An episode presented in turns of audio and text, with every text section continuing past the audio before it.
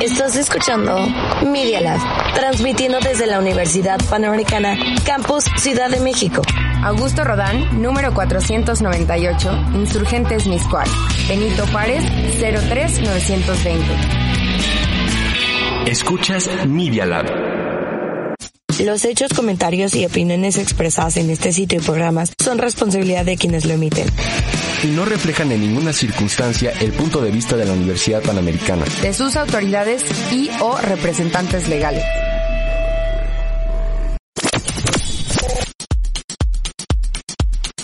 En todos los lugares del mundo.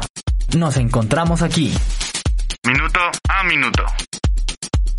Comenzamos.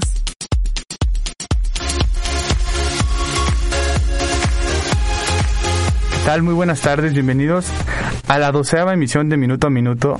Pero hoy estamos de manteles largos, estamos de los de lujo, tenemos un invitado de lujo para cerrar con broche de oro la primera temporada Minuto a Minuto. Carlos Ponce de León, muchísimas gracias por estar aquí con nosotros. Es un honor que una persona tan importante en los medios de comunicación mexicanos esté en nuestros estudios. ¿Cómo estás, Carlos? No, hombre, pues gracias por las flores, Emiliano, Luis, a las autoridades de la UP, a Media Lab, que me ha dejado sorprendido todo lo que tienen, todas las herramientas que tienen para poder eh, pues desarrollar esta, esta linda carrera, esta linda profesión que tiene sus ciertas circunstancias y que lo vamos a platicar aquí en minuto a minuto. ¿Cómo estás, Luis? Yo muy bien, porque hoy estamos de manteles largos por porque hoy tenemos a un gran invitado, la verdad. Gracias, gracias. Joga, ¿cómo estás hoy? Amigos míos, la verdad, bueno, me disculpo por no haberme ausentado por algunas cuestiones personales, pero la verdad estoy muy feliz. Carlos, muchas gracias por estar aquí con No, hombre, al nosotros. contrario.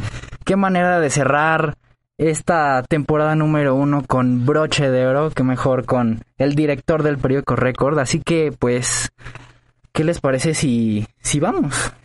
y además es recta final de semestre, o sea, están en pleno rush de los exámenes finales. es. Exacto. No lo- Vaya, no lo- vaya momento. Me siento honrado. Gracias por la invitación. No nos recuerdas los exámenes finales. sí, sí. Pero bueno, un, un pequeño semblanza. Director del periódico Record, el periódico más visto y con más tráfico de México. Sí. Eh, presentador, bueno, parte del programa de la Octava Sports en 130M con el Fantasma Suárez y con otros personajes. Sí. Para no alargarnos tanto en introducción. Y también miembro del programa de marcaje personal que transmite los domingos con David Medrano, Gerardo Vázquez de León Correcto. y el Warrior. Bueno, Correcto. Carlos Guerrero. Y aficionado al Borussia Dortmund, del Atlante, del Barcelona y de los Raiders. Recalcitrante, me declaro culpable de los cuatro. Si tienes algún otro, pues... es- No, bueno, tengo, tengo muchos, pero digamos que vamos a centrarnos en estos cuatro para no diluir. Va, perfecto. Bueno, vamos empezando con la entrevista, creo Carlos. ¿De dónde eres originario? De la Ciudad de México, mis papás eh, se conocieron acá. Soy sateluco, eh, orgullosamente sateluco. Eh, y bueno, pues eh, he vivido en, en Monterrey y en Guadalajara por cuestiones de chamba, eh, por cuestiones de, de trabajo. Estuve en Monterrey casi cinco años eh, como el encargado de la región norte de Record. Y en Guadalajara algo similar, un poco menos tiempo, pero eh, eh, soy soy chilango de nacimiento. Hubieras empezado con que eras sateluco y aquí soy sateluco, pero pues Luis tiene la siguiente pregunta. Sí, así es. La siguiente es, tú de más pequeño, ¿cuál era tu mayor sueño? Mira, para, para empezar con, con esto, evidentemente tuve el sueño de, pues yo, yo creo que muchos de los que nos dedicamos a esto y es que pues, yo quería ser futbolista, evidentemente, ¿no? Pero también me fregué la rodilla y entonces ya no pude seguir por, por ese camino. Desde muy em, chico, eh, tengo familia en Alemania. Mi mamá tiene dos hermanas que se fueron a vivir hace más de 30 años por allá. Y ella encontró una forma de comunicarse con, con ellas a través de eh, grabarles cassettes de hoy estoy cocinando este un pastel y mi hermana y le- les contaba con una grabadora que se consiguió. Y esa grabadora yo en algún momento la agarré justamente para narrar los partidos de fútbol y hacer programa de radio y bueno, pues ahí tengo mis cassettes que me gustaron, que, que pues, veía, veía el, el partido y empezaba a hacer voces, eh, por ejemplo, eh, hablaba en tono argentino o español y empezaba a hacer cosas ahí. Entonces, por ahí nació el, el gusanito. Yo en realidad quería ser futbolista y poco a poco encontré a través del, del periodismo, de la comunicación, una forma de poder acercarme pues a la pasión que tanto tenía que es el fútbol. ¿Coca? Claro que sí. La siguiente pregunta es, ¿de qué, eh, perdón, cómo nació tu pasión por los deportes? Pues eh, justamente así, eh, mi papá no es, no es muy futbolero, o sea, él en realidad no, eh, no me inculcó esta parte de ver la televisión, pero mi abuelo sí, mi abuelo era atlantista, ¿no? De ahí viene, viene mi pasión por estos colores y nos sentábamos a ver el, fútbol los domingos en la tarde.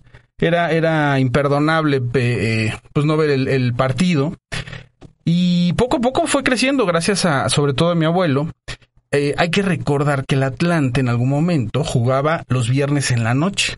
Recién asciende, este, cuando en la época que fue campeón con la Volpe, y nos íbamos a ver el partido los viernes en la noche. Mi papá, mi abuelo y yo. Y por ahí, bueno, pues ya fue. Como, como ese gusanito empezó a andar y termina, eh, por fortuna, ¿no? Y, y diversas circunstancias, pues terminó eh, metido en esta industria, eh, en justo lo que ya decían al inicio, haciendo lo que ya decían al inicio. Oye, y cuando jugabas fútbol antes de que te lastimaras la rodilla, desafortunadamente, ¿de qué posición jugabas? Central. Eh, creo que he sido eh, alto dentro de mis generaciones escolares. Y bueno, pues como era alto me, me ponían de central, este, era de estos que iba a, la bola pero del tobillo y pues por ahí empecé a, a hacerlo. ¿Sabes dónde estuve en algún momento? En la escuela del Necaxa, que estaba antes en Cuautitlán Izcalli, que era lo más cercano a satélite en la época, ¿no? Sí, claro. Entonces por ahí. ¿Tú eras más de rompes y te acomodas? Correcto. Pasa el balón o, o- o el hombre, pero no los Pero dos, ¿no? los dos, exacto. exacto. ¿Tú, mi Luis? Y ahora la pregunta es, ¿en qué momento fue que te llamó el periodismo? Eh, yo creo que fue justo en ese momento en el que eh, yo ya no podía seguir con el tema eh, cancha, o sea, para ser jugador. También eh, hice taekwondo muchos años, soy, soy cinta rojinegra, o sea, me quedé un paso de ser cinta negra en taekwondo y ya no podía seguir con la disciplina que requiere el fútbol. Sí iba a clases de, de taekwondo en la tarde, etcétera.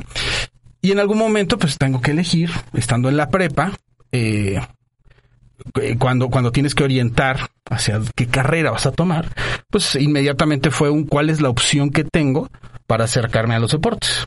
Periodismo. No, fue, fue automático. De hecho, yo creo que desde que estaba en secundaria, doy el paso a la prepa, yo ya sabía hacia, hacia dónde iba, ¿no? Entonces, pues por ahí siempre estuvo, siempre estuvo orientado, ¿no? Eh, eh, y bueno, pues fue por ahí. ¿Siempre fue deportivo o algún momento dijiste, a otro me interesa? No, deportivo. Deportivo porque al final el eje, el, el motor, el motivo, eran los deportes, ¿no? Entonces hoy que, que trabajo en esto, que tengo de repente jornadas, por ejemplo, el diario cierra a las 12 de la noche, ¿no? Normalmente cerramos un poco más tarde. Son jornadas tan pesadas que si fuera otro género, otra categoría, otra, otra la fuente que a la, que me dedico dentro del periodismo, seguramente no hubiera aguantado, ¿no? Pero como es deporte, a veces digo, esto no es chamba, ¿no? Si es chamba porque hay un compromiso, porque me pagan por hacerlo, porque tengo que entregarle resultados a, pues al, al trabajo donde, donde esté. Y, pero, pues al final de cuentas es fútbol, ¿no?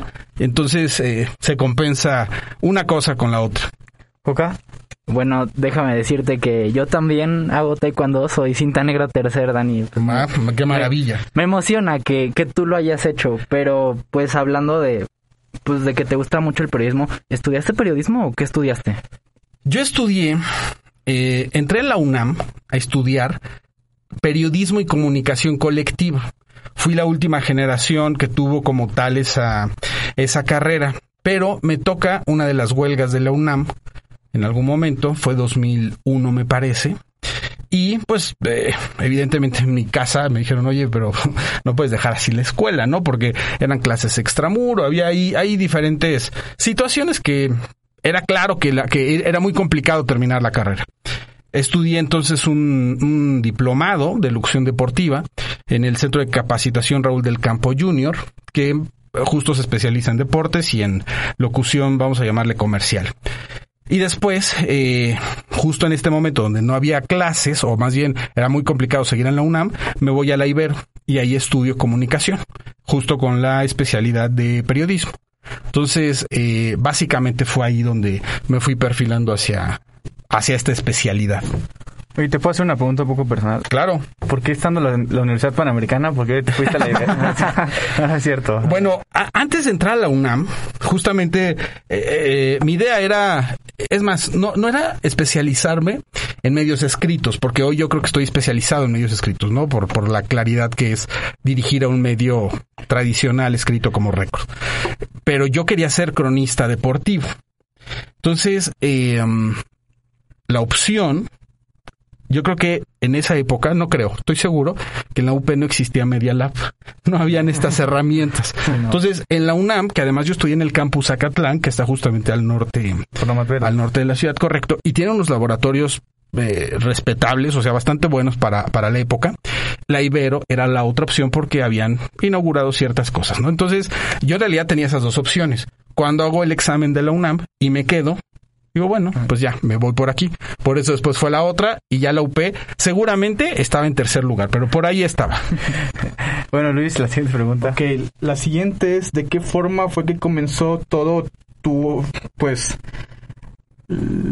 tu trayectoria por los medios. ¿Cómo fue que entré al- al- a, los medios, no? Eh, eh, mientras estaba eh, estudiando, mi primer trabajo formal fue en una revista que se llama Fútbol Total. Es una revista que em, era tradicional por los artículos que escribía de fútbol internacional, sobre todo tenía ciertos pósters y era, era muy atractiva para, para la época. Eh, um, yo estoy estudiando, yo ya estaba en la Ibero, justo mando mi currículum a, Fútbol Total porque dentro de la revista lanzaron un anuncio, te estamos buscando, queremos periodistas, etcétera.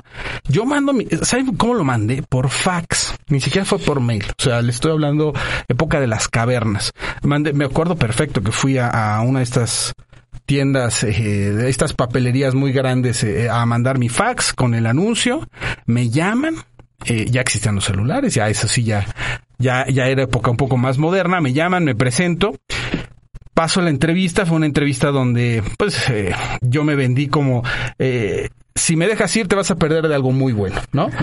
Eh, casualmente eh, el director en esa época de, de, la, de la revista que pertenecía a Grupo Medios o pertenece a Grupo Medios porque hoy se mantiene todavía como un sitio, eh, um, había estudiado también en la Ibero. Entonces por ahí fue, fue la conexión eh, y bueno, ahí empecé. Yo tenía que ir a la escuela Santa Fe y las oficinas de la, de la revista estaban en Palmas, muy cerca de Periférico. Entonces digamos que yo sateluco, hacía el recorrido, me quedaba de paso a la oficina, ¿no? Primero iba en la mañana a la universidad, regresaba, chambeaba y regresaba en la tarde noche a la universidad y ya me iba a mi casa, ¿no? Entonces fue ahí como, como empezó, esa fue mi primera, mi primer trabajo y después, bueno, fui avanzando eh, en esta carrera, en esta profesión. Es muy común estar, eh, tener diferentes frentes de acción laborales, ¿no? O sea, estar a lo mejor en radio en un lado, eh, escrito en otro, en televisión en otro. Y bueno, pues ahí, eh, pero el primero, el primero, Fútbol Total, la revista a la cual le tengo un cariño tremendo. Ya, ya, perdí mucha popularidad fútbol total, ¿no? Me acuerdo que yo de pequeño la llegué a, a comprar. Sí, ya- era, era maravillosa por los pósters, porque era, era, te daba un acceso que antes no existía justamente al fútbol internacional, ¿no? Sí, sí, tenían un- unos datos, unos 25 datos de cierto jugador. Era, era, Era era una cosa maravillosa. eh, hoy eh, no existe, o, o más bien, es que no estoy seguro que no exista como revista, pero yo creo que ya no, por la evolución del consumo de los lectores, del aficionado, ¿no? Hoy cada vez eh, eh, se compra menos el, el impreso y a la revista seguramente ya no le salía en los números para mantenerlo, porque además es muy costoso mantener un, un impreso, ¿no? Llegaremos a hablar del caso de récord, pero eh, en nuestra, en nuestra fórmula, eh, una de las grandes eh, eh, costos que tenemos es justamente la elaboración del impreso. ¿Ok? Bueno, y ya que pues te interesaba todo esto y estás que sí, que no, o sea, ¿cómo, cómo, cómo empezaste en los medios así que dices, ok, ya soy Don Carlos y cómo es que empezaste? Bueno, o sea, ¿en qué momento digo ya llegué a un punto relevante? Pues eh, te voy a platicar la, primera recompensa que tuve, que vi que, que me llenó, que, me- que, que me dijo estoy en el lugar correcto, En 2004, 2004, no, 2005, me llaman de récord por segunda vez. Yo ya era el, el, director de la revista. Había pasado cinco años muy rápido eh, en Fútbol Total. Yo ya era, ya había estado en radio con, con el, el, Che Ventura. Había estado también en radio con el ingeniero La Madrid, que los dos acaban de, de partir eh, y están eh, eh, haciendo periodismo en el cielo, ¿no? Y dos, dos eh, maestros de muchos de los personajes que estamos en la industria. Eh, yo ya, yo estaba en fútbol total. Me llaman de récord. un año antes, en 2004, 2005, me vuelven a llamar y yo digo, creo que ya es momento. Record salió en 2002. Entonces tenía, 2004 tenía apenas dos años y no se terminaba por consolidar, aunque eh, hay que recordar que en la época, cuando sale Record, estaba el Esto, que era el gran periódico de deportes de, de, de las generaciones anteriores a, a la nuestra, el Ovaciones, la afición, es decir, el mercado de los diarios deportivos estaba completo. Sale Record a colores, con un papel especial, con un tono distinto y empieza a romper paradigmas. Pero a los dos años todavía no estaba establecido. Yo seguía estudiando la carrera, ya estaba trabajando en esta revista y rechazo una primera oferta que me hace. Al año siguiente, 2005, yo lo veo ya como un reto, ya conociendo que Record estaba creciendo a forma eh, acelerada y eh, decido tomar el reto de Record. Cuando voy todavía vivía en satélite. Justo estaba a punto ya de cambiarme hacia el sur, ¿no? Pero imagínense que me tocó en esa época la construcción del segundo piso. Entonces, aviéntense de satélite. Record estaba al lado de Televisa San Ángel. O sea, todo periférico, todo periférico. Y lo peor del caso es que era regresar en la noche cuando el segundo piso estaba construyéndose, solamente abrían la lateral. No, bueno, y la lateral imagino. está llena de semáforos. Bueno, es, era un caos. La primera semana que estuve en récord, la primera semana, yo pensé, esto no es para mí. ¿En serio? Me, me voy a tener que salir. O sea, no- pasé de este, no quiero decir confort, pero sí era algo mucho más accesible lo que hacía en la revista, porque tenía la universidad cerca, porque en esa época estaba en Televisa Radio eh, haciendo unas prácticas y me daban vales de, mm, de comida para Televisa y Televisa tenía unas oficinas allá en Santa Fe, que es donde hacían generalmente eh, la parte editorial, ¿no? Y entonces yo me cruzaba de la universidad a, a Televisa Santa Fe a comer, gracias a que tenía esto, ¿no? Entonces tenía una cierta dinámica que no era tan complicada como ir hasta récord. Pero pasa mm, que justo entré cuando se da el Mundial Sub-17 de Perú, cuando México gana aquella, aquel primer Mundial en la historia de nuestro fútbol, 2005. con una generación fantástica como Giovanni Dos Santos, Carlos Vela, Héctor Moreno, y era un equipo que había cautivado a, a la afición, que nos había levantado la moral, que nos había heredado un concepto del sí se puede, sí podemos, somos campeones mundiales, y justo cuando eh, elaboramos, como yo venía de una experiencia de revista, el director entonces me deja eh, a cargo, Alejandro Gómez, me deja hacer la revista de, de, los eh, sub-17. Y bueno, toda esa generación de contenido tuvo un impacto brutal en, en la afición. Y me tocó ver en una parada de camión que un señor estaba leyendo el periódico que yo había diseñado o que yo había hecho, ¿no?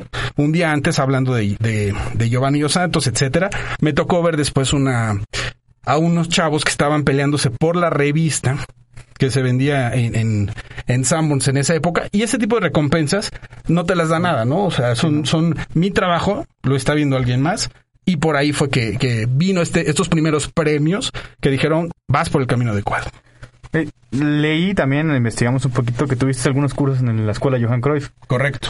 ¿En qué momento se dio esa experiencia y cómo fue y en qué estuvo enfocada? Bueno, esa parte fue ya cuando yo ya, ya tenía un camino recorrido, ¿no?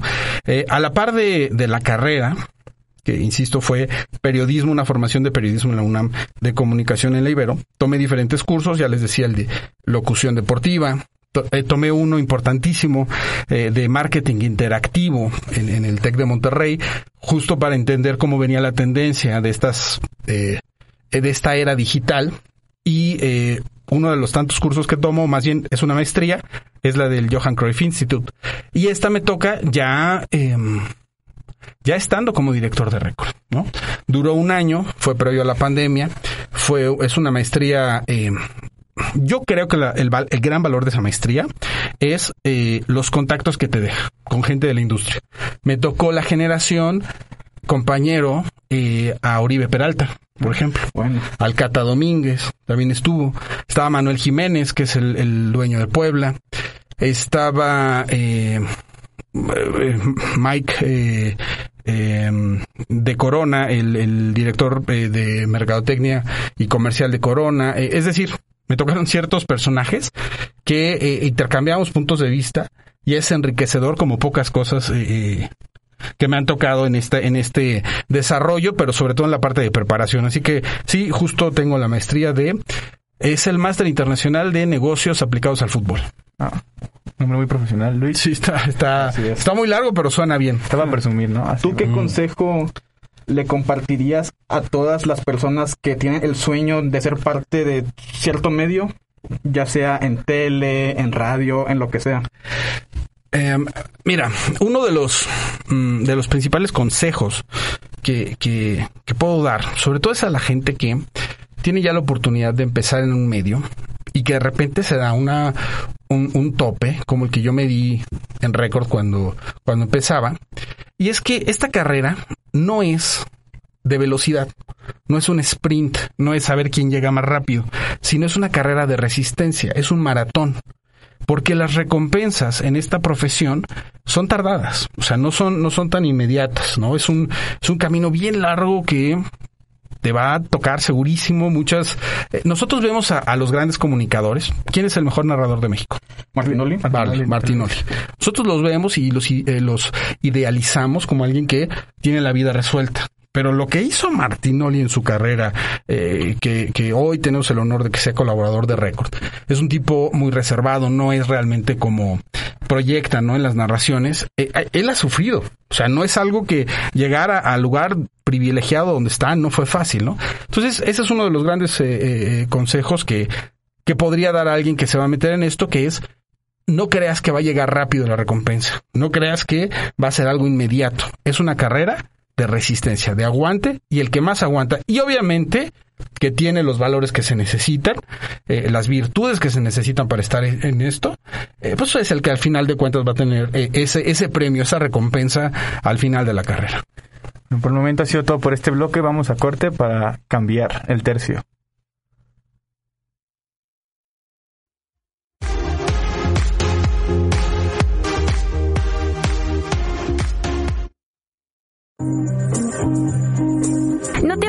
Ya regresamos aquí a Minuto a minuto. En Media Lab. Edita, produce, crea, escribe, actúa, teclea y dale like. Media Lab, el laboratorio de medios que te conecta al mundo. medialab.up.edu.mx ¿Te suena familiar? Descubre qué canciones en Más que Ruido. Miércoles y viernes a las 12 del día. Solo aquí, en Media Lab.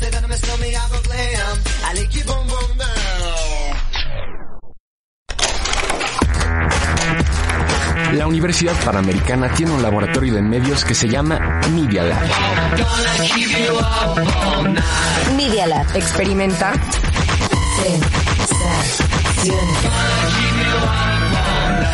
Sensaciones Auditivas. Escuchas Media Lab. En Instagram y Twitter estamos como arroba medialab-up. Media Lab-UP.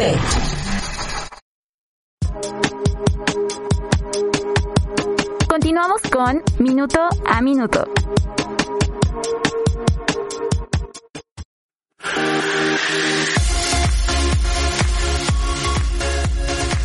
Bueno, hemos cambiado el tercio, entramos a las banderillas y vamos con un poco más sobre lo que está haciendo actualmente que nos mencionabas como director de Record. Record, en la actualidad, yo considero que pues es uno de los periódicos de investigación más importantes porque tiene columnistas como el Fantasma Suárez, Rubén Rodríguez, David Medrano, el francotirador, que pues es una leyenda, digamos, en los temas de investigación. Es el, es el colaborador, es el columnista que más se lee en récords. El francotirador. Y nadie sabe quién es, ¿verdad? El nombre es- correcto. No. Ni yo sé. ¿En serio? Ah, claro. No, no, es un, es un. Algún día revelaré el misterio.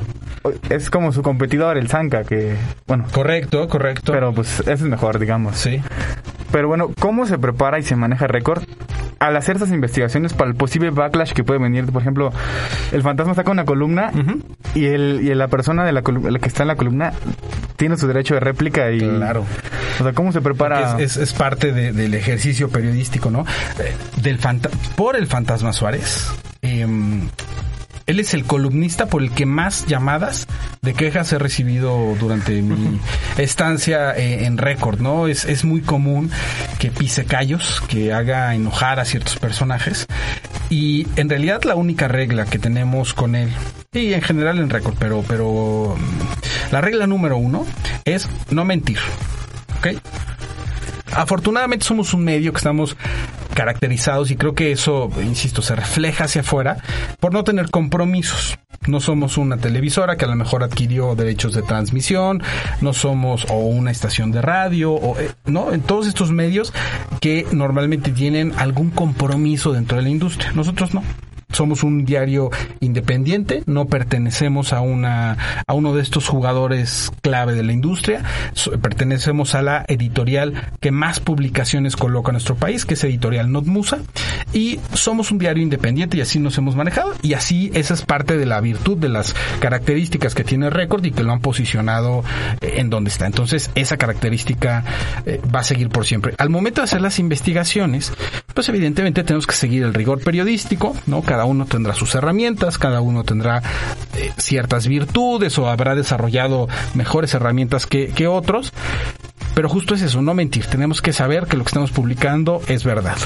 Ahora, eh, y creo que lo puedo ejemplificar con el paso de los tres directores que han pasado por récord, ¿no? Yo soy el tercer director. El primero, Alejandro Gómez, eh, creó el concepto, eh, él posicionó a récord y él fue finalmente el que le dio este toque de que somos un diario sin compromisos, o más bien, con el único compromiso de informar al lector se volvió, llegó un momento en el que justo no midió a quién iba a raspar, a quién iba a incomodar, con tal de darle esa verdad al lector. Y el, el diario se ganó muchos enemigos en la industria, muchos. Digamos que se fue una industria que fue tan abrasivo, fue tan corrosivo, que nos cerramos muchas puertas. Y el lector no necesariamente respondía mejor entre más golpes eh, repartiéramos. El segundo director, Víctor Edu, se volvió mucho más negociador. Detectado, detectó que con Alejandro se había vuelto un diario muy, muy, eh, pues sí, que raspaba sin medir las consecuencias y él se fue hacia el otro lado. Fue más mediador con la industria, con los patrocinadores, muchos patrocinadores se habían alejado, eh, etcétera. Y eso lo resintió evidentemente el lector que dijo, ya no es el récord que antes tenía, no es aquel eh, diario crítico, no están planteando los problemas, no están soltando eh, estos golpes que a mí me gustaban antes, ¿no? Entonces se fue al otro extremo. A mi llegada, entiendo perfecto las dos posiciones y trato de equilibrar hacia el centro. Vamos a seguir investigando, sí. Vamos a seguir raspando gente, sí, pero vamos a medir la consecuencia. Es más, no solamente la vamos a medir, vamos a pedir la opinión de aquel que vamos a raspar. Oye, vamos a publicar esto. ¿Qué tienes que decir? No, eh, no sé, no lo publiques. Por supuesto que no. Ahí ya no cabe. Más bien dame tu respuesta para poder poner también tu postura. Porque una verdad, pues, no, no tiene un solo ángulo, ¿no? Es, eh, depende de dónde lo veas. Entonces, eh, así lo medimos. La primera regla, que es eh, no mentir, va acompañada inmediatamente de lo que publiquemos. Tiene que ser interesante para nuestro lector. La palabra que busco para definir qué contenido vamos a llevar es que sea trascendente. Es decir, que le interese a más personas, que realmente sea de despierte un interés. No, no, no necesariamente que sea importante, porque hay muchas cosas importantes que no le interesan a, siempre al lector, ¿no? Que, que también ya, ya es parte de otra discusión. Pero justamente así definimos, ¿no? O sea, si vamos a raspar a alguien, sí, pues, si es interesante para el lector, lo llevamos y le damos voz a esa persona que vamos a raspar. Y creo que con ese ejercicio nos hemos abierto muchos más, más puertas para poder generar más contenidos sin perder la calidad de récord de ser crítico. ¿No, no te ha pasado que cuando, por ejemplo, le preguntas a la persona que vas a publicar eso, te pasa como lo que pasó en Estados Unidos con Adam Schefter, con el general manager de los del Washington Football Team? O sea, que esa persona dice, no publiques eso, por favor. Y ahí tú, que te ves, te, te- seguramente te han amenazado con cosas, con asuntos legales, ¿no? Supongo, ¿cómo es la respuesta? No, porque, a ver, asuntos legales tiene que ver, insisto, si tú publicas una mentira. Pero tu trabajo periodístico te da ciertas licencias siempre que estés en, en el deber ser. Es decir, si revelamos, ¿qué, qué nota puede ser que haya sido... eh, es que no quiero poner ejemplos para no para no terminar de raspar gente, pero por supuesto que ha habido ha habido ocasiones en donde es un no podemos este no lo publiques. Ahora, cuando es un no lo publiques, ¿por qué no lo voy a publicar? Ah, pues porque déjame entonces darte eh, eh, a lo mejor el, te doy la entrevista explicándote exactamente por qué está pasando esto. Ah, vale. Mientras no esté afuera, mientras no lo traiga otro medio, podemos, podemos aguantarlo. Si al final le vamos a entregar un contenido mucho más profundo, interesante, más rico al lector, vale la pena. Pero no por, es que me, eh, a ver, voy a poner un ejemplo que, que, que ya lo he dicho en otras ocasiones y que me encanta remarcarlo porque es una, es una de las personas que traicionó la confianza de récord. Cuando estaba José Luis Higuera en Chivas, va por Alan Pulido. ¿no? y ya había el rumor allá afuera. Nosotros en, en la investigación ya sabíamos que iba por Alan Pulido. Pero la comunicación, insisto, es preguntarle al personaje, oye, es cierto, mañana puedo salir que Alan Pulido está cerca, ya firmó, está nada de, de firmar con Chivas. Y él dice, no, para nada, no va por ahí. Eh, eh, estás equivocado, muy escueto, muy, muy cortante, pero fue directa la, la- la comunicación, fue muy clara la comunicación, no, no pasa nada. Corte A, día siguiente, aparece en el aeropuerto de la mano de Pulido. Y entonces, oye, pero, ¿qué pasó? Me mentiste, ¿por qué no? eh, ¿Por qué me dijiste que no? Es que si me lo decías todavía faltaba la firma. Y si lo publicaba se podía caer el, el traspaso. Entonces ahí automáticamente es, ¿lo publicas o no lo De entrada, esa fuente pierde la confianza, ¿no? Totalmente. Y ahí es donde, sí, ¿qué, te- ¿qué pasa si me hubiera dicho no lo publiques? Te doy una entrevista con Pulido en cuanto llegue, o te confirmo cuando ya esté, o, algo por el estilo. Bueno, lo entiendes y entonces sí, te vas por la correcta, te vas por la que debe ser, ¿no? Entonces ese es un ejemplo de si ha llegado a pasar eh, y debes de saber con quién, en quién confiar para ver si lo aguantas, no lo aguantas o cómo lo publicas. Luis, y ahora, ¿de qué forma es que se lidia con esto de la réplica o la censura en los... Ajá. Mira, la censura, yo creo que hoy llegamos a un concepto que mm, nuestros antecesores de la profesión no tenían, que tiene que ver más con la autocensura, es decir, con poder decir qué hago y qué no hago. Hay reglas. Sí, claro. Hay, hay, hay leyes, hay ciertas cosas que tú no puedes hacer, ¿no? Eh, eh, ¿no? Y que te marca, hay reglamentos, hay leyes, insisto, que si lo haces, pues tienes un castigo, etcétera. La, la censura hoy eh, tiene que ver más con los ideales del propio medio o del propio periodista. Lo digo o no lo digo. Me voy por aquí o me voy por acá. ¿No? Este, creo que es, radica ya de forma interna, más, eh, más que, que, que de forma externa. Eh, y me preguntabas algo antes de esto de la censura. La réplica. La réplica, correcto. Bueno, ese es otro, es un, es un, es un derecho que tiene cualquier personaje del que se escribe o del que se publica una noticia para intentar buscar aclarar la versión o dar su versión de lo que sucedió. Les voy a poner otro muy buen ejemplo que también me encanta sacarlo porque eh, resulta que cuando eh, Felipe Pardo eh, estaba en Toluca, viene la pandemia, no pasa ni dos meses y nos eh, el francotirador publica. Felipe Pardo se fue con otros futbolistas sin protocolos de, de sanidad de fiesta al Nevado de Toluca. Solo lo publicó en su columna, puro texto. Viene la réplica de Felipe Pardo a través del jefe de prensa del Toluca. Nos pide la réplica porque él dice no es cierto, está manchando mi nombre. Y nosotros eh, abrimos la puerta, volteamos con el francotirador es, este, ¿qué opinas? Y él dice, pues yo, yo no tengo que opinar nada, pero si publica algo diciendo que lo que yo dije es mentira, pues yo voy a tener que salir a probar que fue real lo que yo puse. Le abrimos la puerta, él publica, Felipe Pardo publica que no es cierto lo en el Nevado de Toluca, y el francotirador en su siguiente columna publica las fotos de Felipe Pardo en el buggy, en el Nevado de Toluca, con su esposa, con sus amigos, eh, pues desenmascarando a Felipe Pardo, quien se había enojado por la publicación, pero no quiere decir que era, mentira. Y él pidió derecho de réplica y se lo dimos. Y quedó como un mentiroso.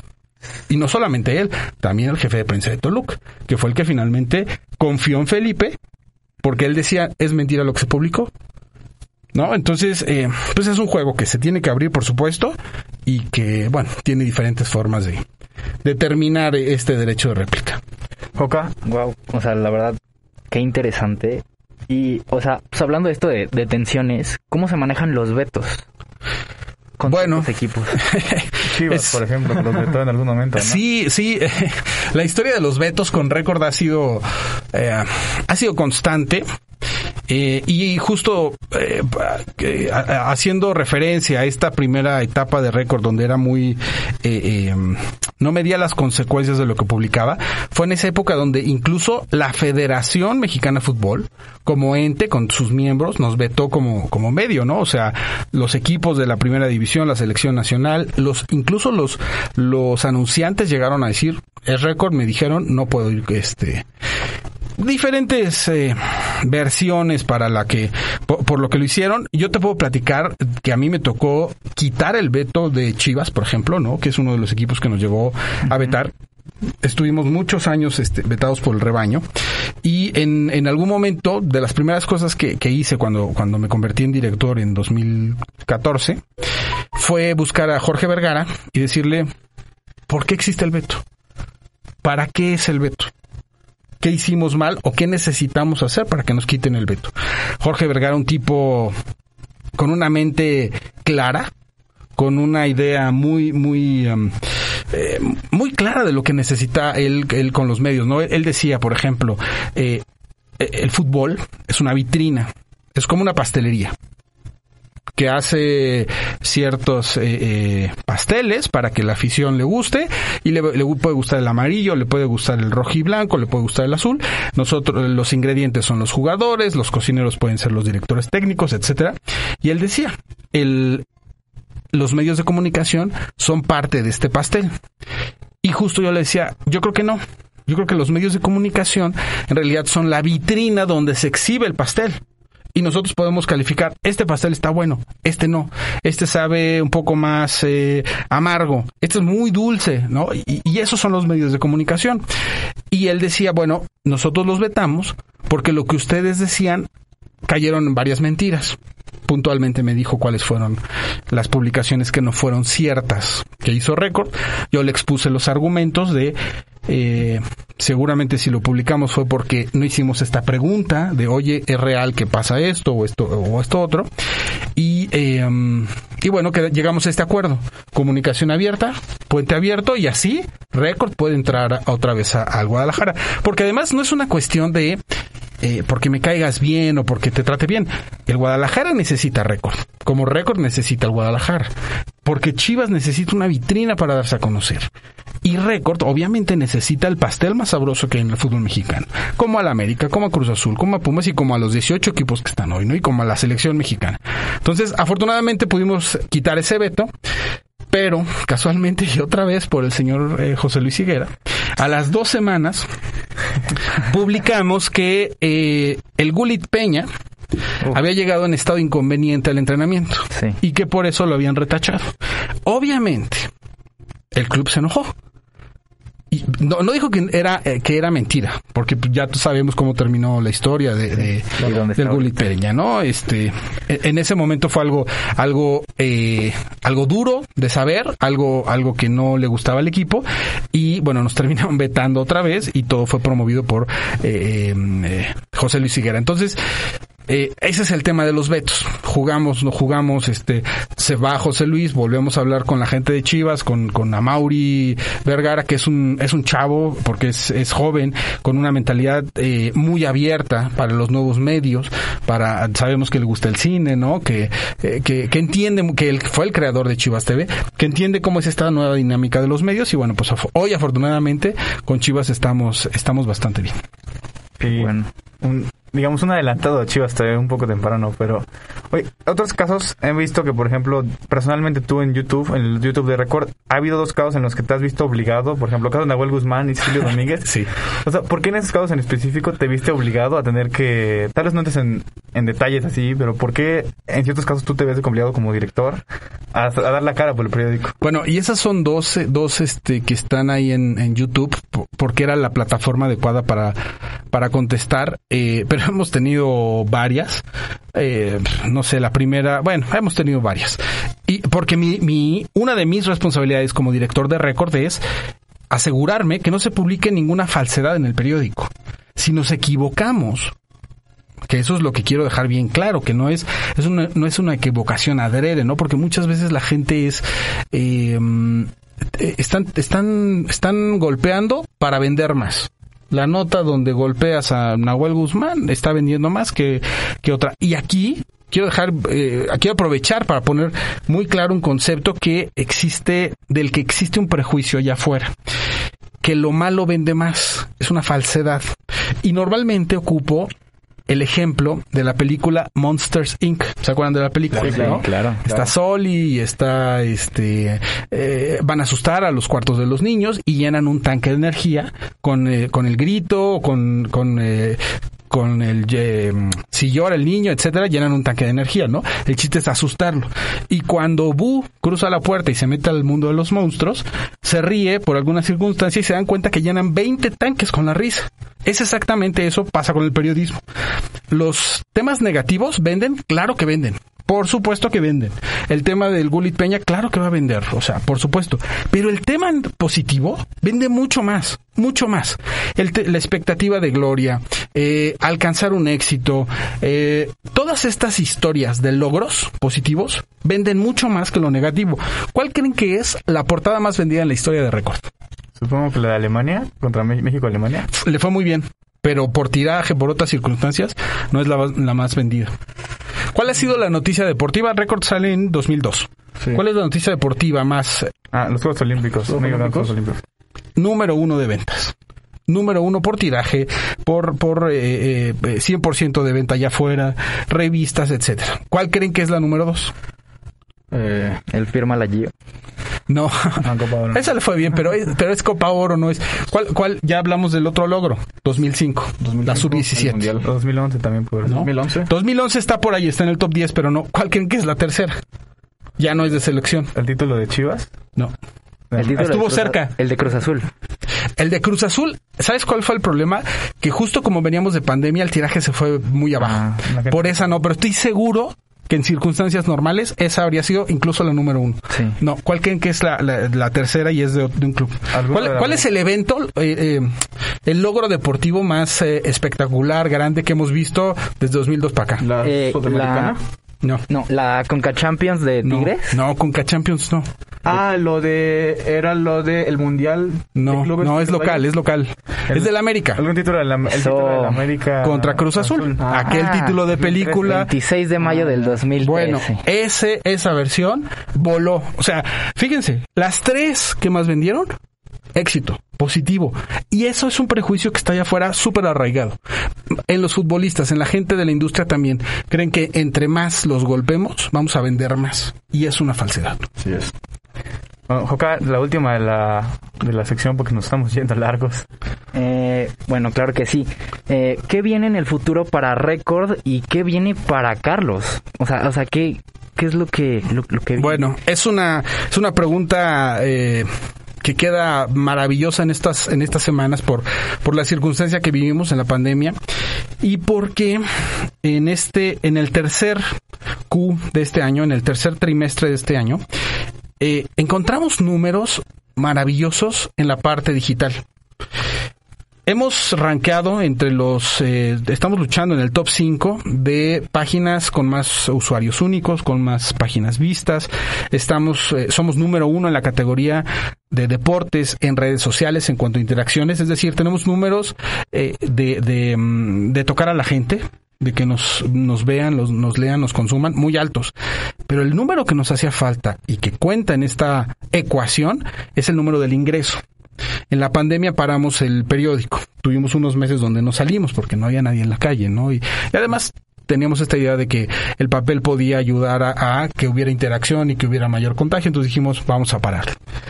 Después de, de ese año terrible 2020, 2021, nos dimos cuenta que la aguja del ingreso digital se movió de forma maravillosa. Tuvo que ver con Cruz Azul, tuvo que ver con Juegos Olímpicos, tuvo que ver con aprovechar todo esto, eh, estos, estas notas interesantes que hay allá afuera y llevarlas a redes sociales y al punto com.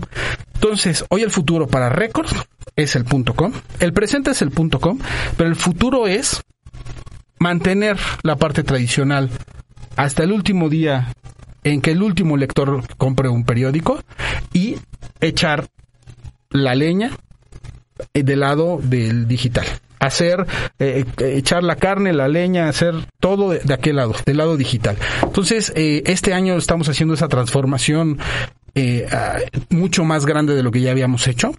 Y, y, bueno, pues ese es prácticamente el futuro. Y sobre todo, más que .com, son redes sociales. Y de las redes sociales es Facebook.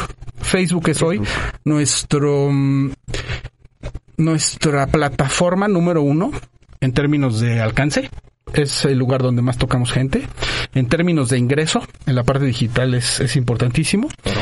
Y bueno, pues ahí estamos. Eso es básicamente hacia donde estamos caminando. Y evidentemente en mi futuro, pues está de la mano hacer que Record eh, hoy se sigue pensando a Record como un periódico, pero que ya se piense como un medio sobre todo digital. Yes. Eh, en algún momento supongo que la necesidad de los consumidores va a dejar de necesitar periódicos. Record, ¿hasta qué punto va a dejar de tener ese nicho de, digamos, de nostalgia? Porque pues, supongo sí. que el tiraje es caro, comentaba hace rato que es, sí, es caro. Pero, en, pero en la fórmula, y justamente tratando de responder esta pregunta de hacia dónde va Record, seguimos echando el número y resulta que el periódico, hay tres pilares por los que se mantiene Record como negocio. Uno es la venta del periódico, es decir, la venta a, a, al lector de la calle, la venta en calle.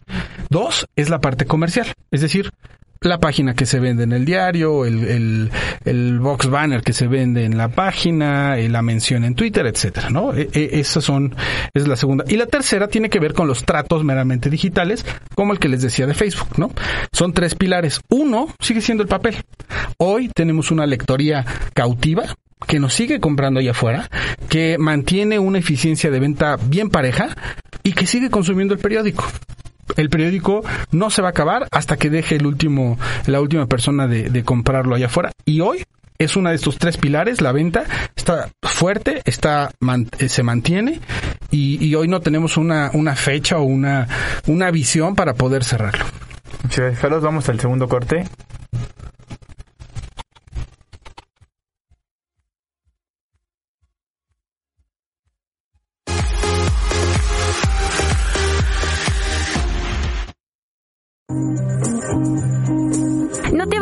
Ya regresamos aquí a Minuto a Minuto en Media Lab. Nosotros estamos desarrollando ideas. ¿Y tú? Escucha Media Lab. ¡Hey! ¿Buscas algo nuevo y lleno de color?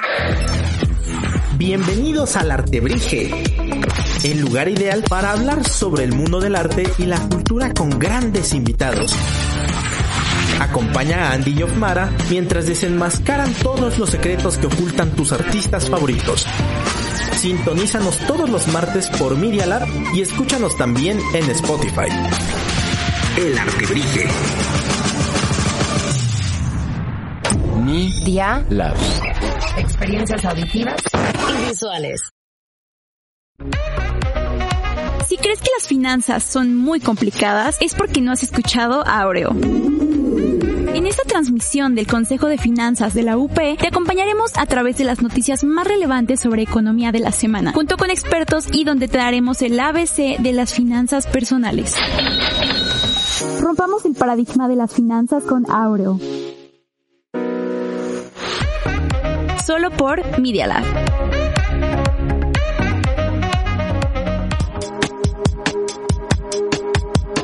Continuamos con Minuto a Minuto.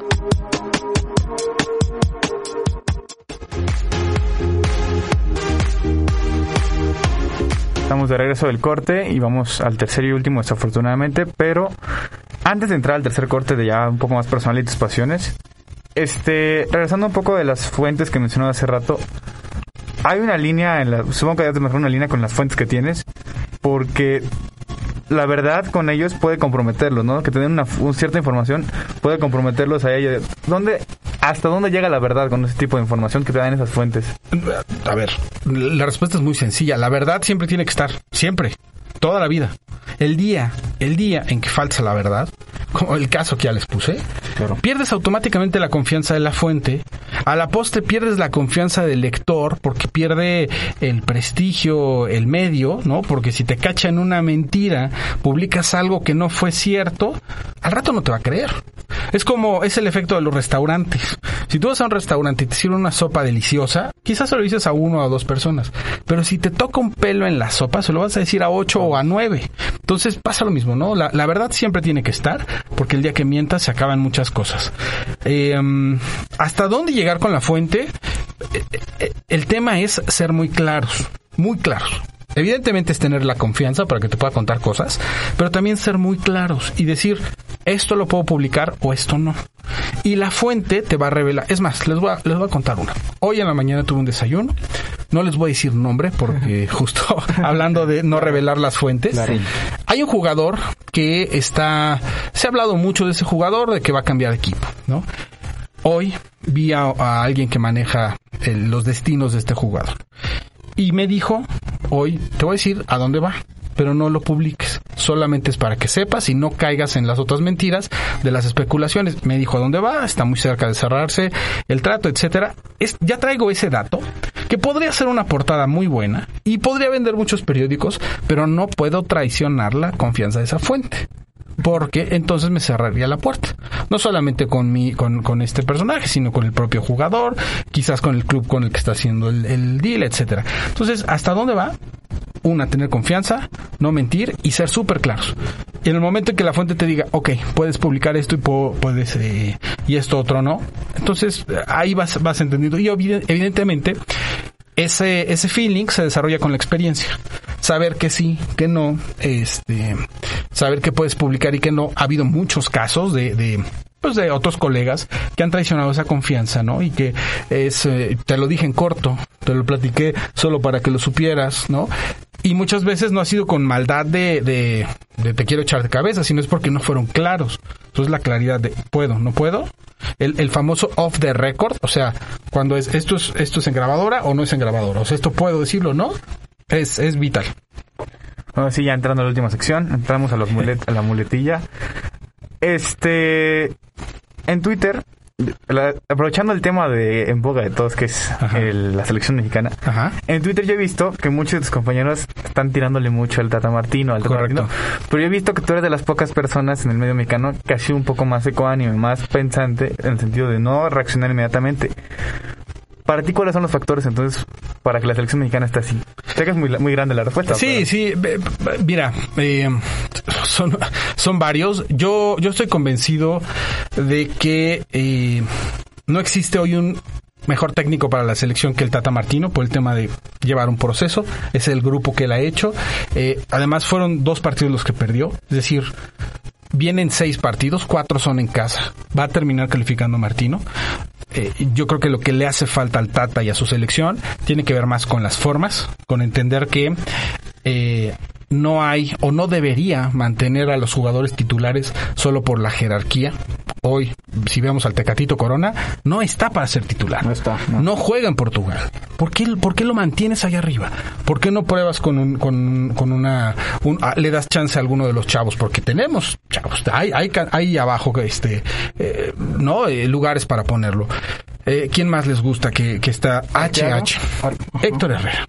Héctor Herrera, por más talento, por más eh, eh, integrante del campeón de España que sea, hoy no está Héctor Herrera. Tienes que darle la, la posibilidad a alguien más, ¿no? Es cierto, no tenemos una, creemos de repente que tenemos una selección para estar peleando las semifinales del Mundial. Y tampoco es cierto. Tenemos una, una limitante de jugadores, pero me parece que el Tata se está equivocando, por ahí puede venir alguna de las, de las respuestas, pero no es como para quitarlo y poner a ¿quién te gusta? ¿Quién es de los nombres que están allá afuera y que suenan mucho? Por ejemplo, Jaime Lozano. Jaime Lozano hizo una labor sensacional en Juegos Olímpicos, pero no comparen Juegos Olímpicos con eliminatoria. De entrada son selecciones con límite de edad. Y entre, entre mayor sea el límite de edad, más parejos son los niveles. A pesar de que se llame Brasil 1 y el otro sea el Congo, o uno sea Alemania y el otro sea China. Ah, en esos límites de edad se empareja mucho más el nivel. Eh, yo creo que al Jimmy le va a llegar la oportunidad buena, pero no veo que sea hoy el técnico de la selección mexicana. También le falta un poco de consolidarse en clubes. En Querétaro no le fue. No le fue nada bien. Le fue muy bien en Querétaro, pero en las juveniles. Eh, pero, pero le falta Miguel Herrera. Tiene, tiene el gran tema de él terminó golpeando a un comunicador. No es una persona. Conocemos la clase de persona que es. Entonces, sí, o sea, hay, hay diferentes circunstancias. Es más, si viene Pep Guardiola a dirigir a la selección mexicana, no va a ser mucho mejor que lo que hoy tiene el Tata Martino.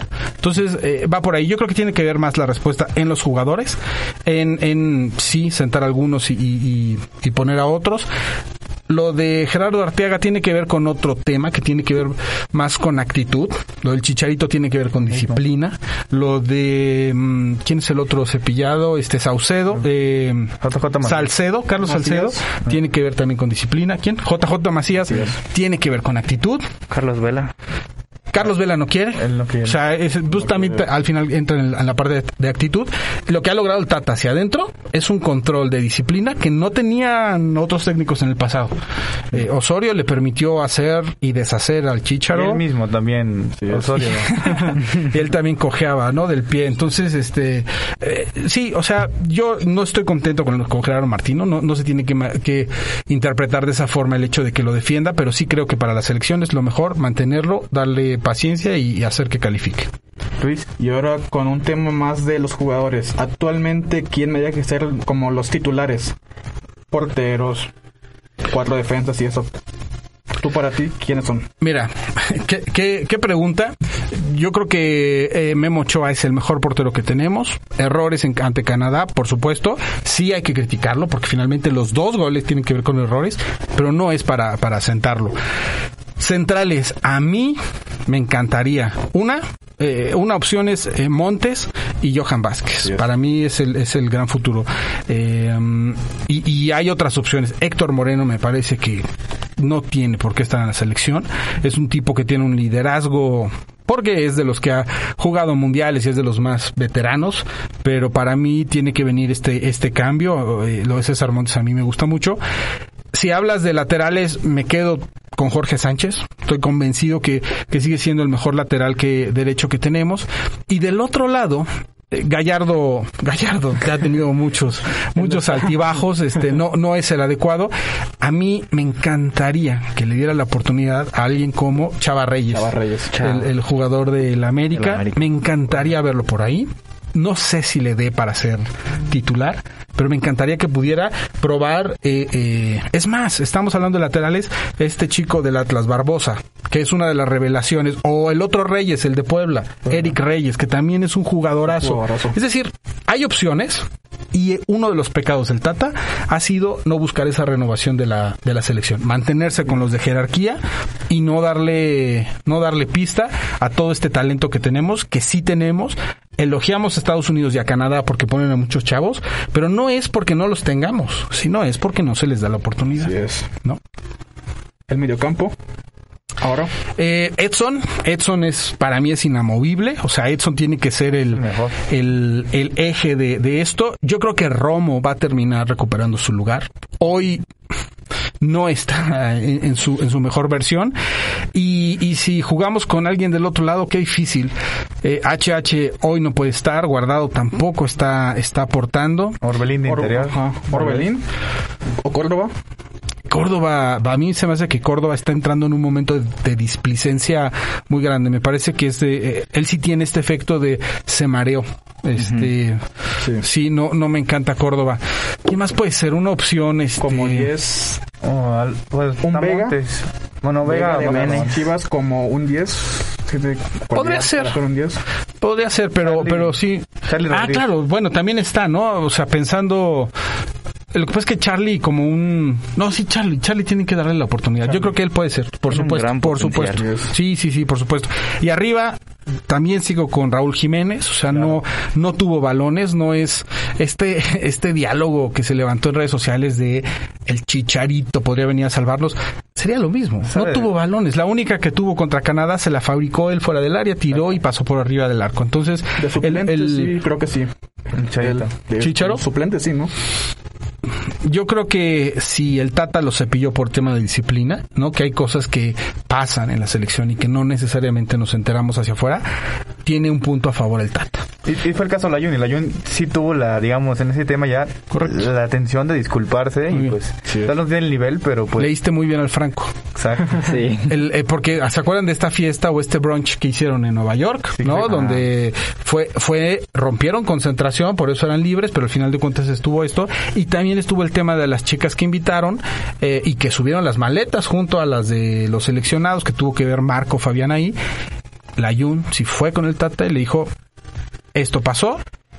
Eh, no sabemos si fue realmente una disculpa, pero por lo menos tuvo esta cortesía de decirle esto sucedió, ¿no? Darle la cara y el chicharo no. Y esa es la gran diferencia. Y el Tata lo que quiere es disciplina, ¿no? Entonces, bueno, pues esos son los temas del Tata. Yo pondría a Raúl, del otro lado al Chucky sí o sí. Eh, o sea, sí, aunque, aunque esté en un mal momento, que no lo está, yo creo que más bien es parte como lo de Raúl, que no tiene balones. Y del otro lado, yo sentaría ahorita a, a Jesús Corona, que es uno de mis favoritos, pero, pero necesita, necesita un descanso porque no lo, no lo está dando en la selección. Yo creo que lo podemos recuperar para el Mundial, pero hoy, hoy no es titular. Hoy, no está. Probaría con, con Alexis Vega, que es uno de los que me parece eh, que, que son el futuro de la selección. Es un tipo que tiene un, un talento brutal. Ojalá que no se pierda con estos temas de indisciplina, Con las lesiones. con las lesiones también. lesiones. Por ejemplo, ¿saben a quién no pondría? Porque no creo que tenga el momento para hacerlo a Diego Lainez. Lainez no Ah, está en el Betis. No, yo no lo pondría. No sigue sin desarrollar la- tampoco el físico. No termina de pesar en un Betis que anda como bala en España ahorita. bien. Ya ¿no? van a retirar a Joaquín también. Ya van a retirarlo. Ojalá que le, que le llegue el momento, pero, pero para mí, si, si Diego, vamos a dejarlo libre esta temporada. La siguiente no responde, ya podríamos empezar a ponerle un- una etiqueta de, no sé si es fiasco, a lo mejor es muy fuerte, pero sí es alguien que está dejando mucho de lo que se creía que podía hacer, ¿no? La expectativa la está dejando, eh, eh, no está cumpliendo con la expectativa. Joca. Pero, ah, bueno, me dejas hacer una pregunta antes. Claro, claro. Eh, o sea, bueno, tengo, tengo dos preguntas. Ajá. Eh, número uno, o sea, ¿no, ¿no crees que Laine se fue muy joven? O sea, estaba, estaba muy verde. Es Fue campeón. americanista, ¿verdad? Sí. Se ve, ¿no? La, la- en la Sí. película. Casi no. O sea, se fue muy verde al, al viejo continente y... Se fue muy pronto, sí. Eh, se fue porque él lo pidió, porque se generó una oferta muy buena. De hecho, había dos, una era del Ajax y una era del, del Él la Betis. regó. Eh, a mí me tocó, me tocó en redes sociales, eh, alguien de, de- alguien me avisó, ya está cerrado. Yo pregunté, ¿es el Ajax? Me dijo, sí. Y mi informante se equi- equivocó y era era en realidad el Betis. Y yo anuncié, salía a decir, ya está listo para el Ajax. Y pasaron 10 minutos, me habló este cuate y me dijo, oye, pusiste el Ajax, sí, pero tú me dijiste, Exacto. no, es el Betis. ¿Cómo lo corriges? Puse un segundo tuit, pero ya, el daño estaba hecho y me mataron, ¿no? El Ajax tenía la primera opción, el Ajax ya estaba. Se va al Betis porque Mario Ordiales, que es el representante de Andrés Guardado, le avisa a la gente del Betis, que se me va el nombre del, del presidente que incluso viajó, eh, y le dice, Ahí hay un chavo que está vendiendo América en tanto y tú le puedes subir un poco más y te lo puedes traer. A ver, se asoma, Ferra Cerrer. Se asoma, le llama a la América, el América le dice, pues yo ya estoy a punto de cerrar con estos, toma el avión, llega a México, le dice, a ver, ¿cuánto es de aquellos? Tanto. Bueno, ahí está más. Vámonos. Ahí está, pa'l Betis. Pero está a punto de irse al Ajax. Al Ajax que el verano pasado Anthony. Anthony. vendió a, a- o fue el antepasado, ¿no? Fue, fue el antepasado a, a The Light, Y Ah, a Van de Beek. A De Jong. a De Jong. Y a- Solamente por esos dos se metió 130 millones de euros. Solo en dos fichajes, en dos ventas. El Ajax es un equipo ideal para desarrollar el talento Exacto. y dar el brinco a Europa. ¿Cómo lo va a dar Edson? A pesar de que lo acaban de renovar, es. estoy convencido que es parte medular ya del Ajax. Marco Overmars lo, lo, lo quiere mucho. Ten Hag lo quiere mucho igual. Y pero va a llegar una oferta por él y no va a tardar mucho en que salga vendido. Eh, bueno, en tu columna del 8 de noviembre, no es la más actual, pero Acuérdame de qué fue el tema. el otro show. Ajá, correcto. bien. Comentas este que la selección, bueno, que la Liga MX, bueno, el fútbol, en especial Liga MX está perdiendo espectacularidad. Sí. Está perdiendo mucho viewer, muchos viewers en comparación con el boxeo y con la Fórmula 1, por ejemplo. Claro. Pero ¿a qué crees que se deba? Tiene que ver, por ejemplo, los casos del formato actual de la Liga MX, la Ley Guzmán, eh, ¿Cuál es la ley Guzmán? ¿Cuál es la Guzmán? La de eliminación del descenso por el presidente de la expresidente del Atlas. le, lees demasiado al fantasma Suárez y le crees todo lo que pone. Ok. Em, mira, ese, ese fin de semana, yo creo que todos recordamos que vimos ese fin de semana. El sábado, en la noche, estaba el Canelo peleando. Un- una pelea fabulosa, termina ganando. Le- ¿Te gusta o no te gusta el box? Le- ¿Creas que Canelo es bueno o malo? Yo estoy seguro que tú sabes dónde te enteraste, dónde viste la pelea. Porque unificó además un título, el de las 168 libras de los cuatro organismos principales, el primero en la historia que lo hace, y al final de cuentas es historia de un mexicano. Insisto, te guste o no te guste. Ahí está, seguro lo sabes. Al día siguiente, Fórmula 1. Checo Pérez. 380 mil personas en los tres días en el autódromo. El fútbol no logra eso en un, en un, en un evento, ¿no? Eh, y además el carrerón que se aventó este cuate. Podio, el primer mexicano que sube al podio en nuestro país. Eh, y después, bueno, estuvo también el Pumas Cruz Azul, que ahí fue ese, ese, digamos que, que, no, estuvo muy bueno, pues al final de cuentas le dieron la vuelta a, a Bueno, Cruz sí, Azul, ¿no? Terminan, partido el terminan, ok, estuvo muy bueno, pero el final, el broche del torneo es el Santos San Luis, uno de los peores partidos que he visto en mi vida. Es eh, lo más aburrido que pudo haber. Estaban paseando el balón, estaban paseando el balón porque los dos estaban calificados y además se van a enfrentar este fin de semana porque En es el el, es el repechaje. Terrible el partido, ¿no? Entonces, ahí a ver, estamos hablando de eventos que seguramente te vas a acordar que el box y la Fórmula 1. El box es el segundo deporte más visto en nuestro país. El uno es el fútbol y por mucho, ¿no? Eso eso está claro. La Fórmula 1 no necesariamente es el deporte más visto en nuestro país. Es más, la gente que fue al autódromo no necesariamente sabe quién es eh, Valtteri Bottas. No necesariamente sabe. Es parte de la fiesta. Pero por lo menos ya captaste su atención. Hiciste que prendiera la televisión para ver el Gran Premio. Hiciste que comprara un boleto que además estaba carísimo. estás generando algo atractivo. Cosa que el fútbol está perdiendo mucho. ¿Y, cuál es la razón? Podríamos, es un debate bien complicado. Yo estoy seguro que si hubiera descenso, el partido del San Luis Santos sería exactamente lo mismo. Exactamente lo mismo, no cambia nada. Si no hubiera repechaje, habría sido lo mismo. No necesariamente pasa por ahí. Yo creo que tiene que ver más con um, filosofías de juego, de entender el espectáculo, de entender que, por ejemplo, el América, que le pertenece a, a una de las generadoras de entretenimiento históricas de nuestro país, como es Televisa, debería entender que el América de Solari tiene que jugar mucho más atractivo, porque necesitan elevar el rating, no solamente con, con quedar líder, tienes que ser campeón y tienes que jugar bien, tiene que promover esa parte. Hay un muy buen ejemplo. Eh, antes de que Nacho Ambriz agarrara a León, a Nacho se le, se le catalogaba como defensivo. Es un técnico aburrido, es un técnico que no jala. Cuando llegó a León, ninguno, se los firmo ninguno, pensamos que iba a lograr lo que terminó logrando. Ser campeón y además jugando de forma espectacular.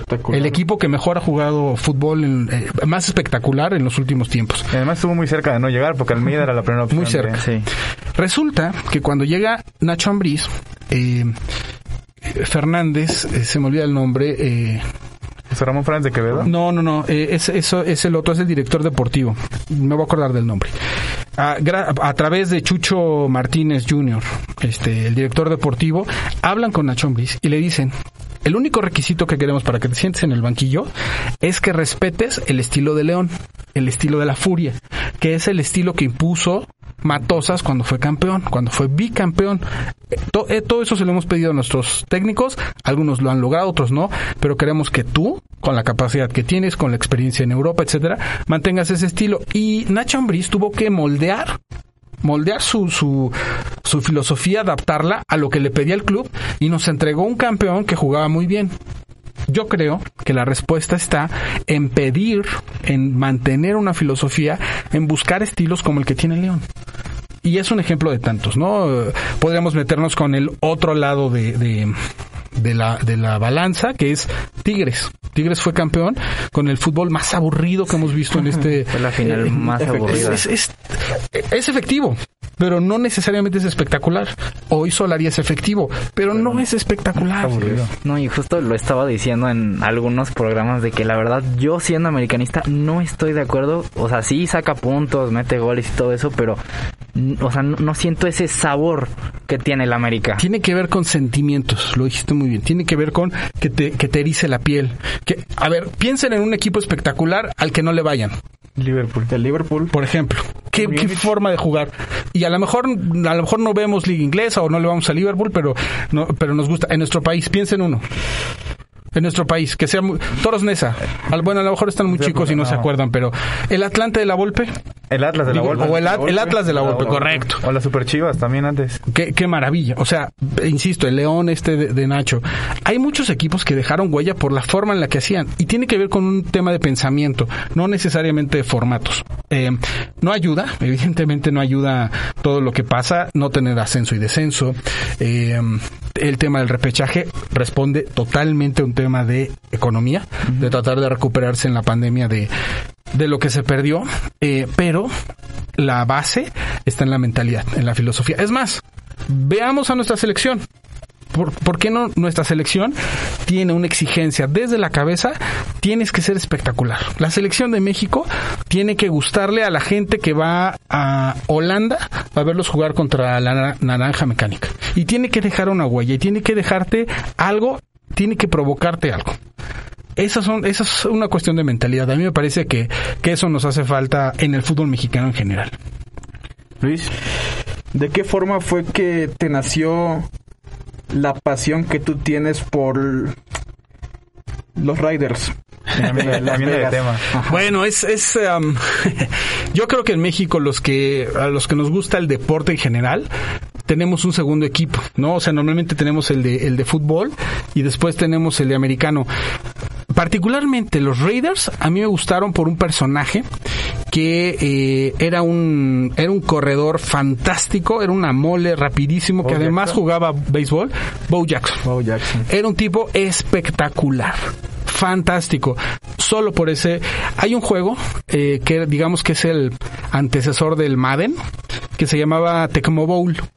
Y justamente era en 2D, imagínenselo en pixeles gordos, ¿no? Wow. Tic, tic, tic, tic, tic, tic. Y, y cuando escogías a Bo Jackson para que corriera, tú te ibas para arriba y para abajo y dejaba a todos atrás, porque era rapidísimo. Sí, claro. Eh, revisen las jugadas de Bo Jackson. En el béisbol era, era, yo por eso también le voy en el béisbol a los Medias Blancas de Chicago, porque él estuvo eh, eh, en algún momento ahí, aunque, aunque con los Reales de Kansas City tuvo en realidad su, su gran eh, momento.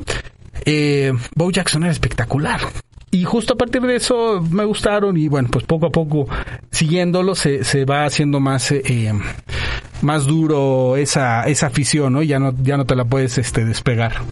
El, el lunes pasado te vi en Twitter un poco molesto con tus Raiders. No, bueno, la paliza que recibieron y además en Las Vegas, este, y además están metidos en tantos líos extracancha que, es. que- John Gruden.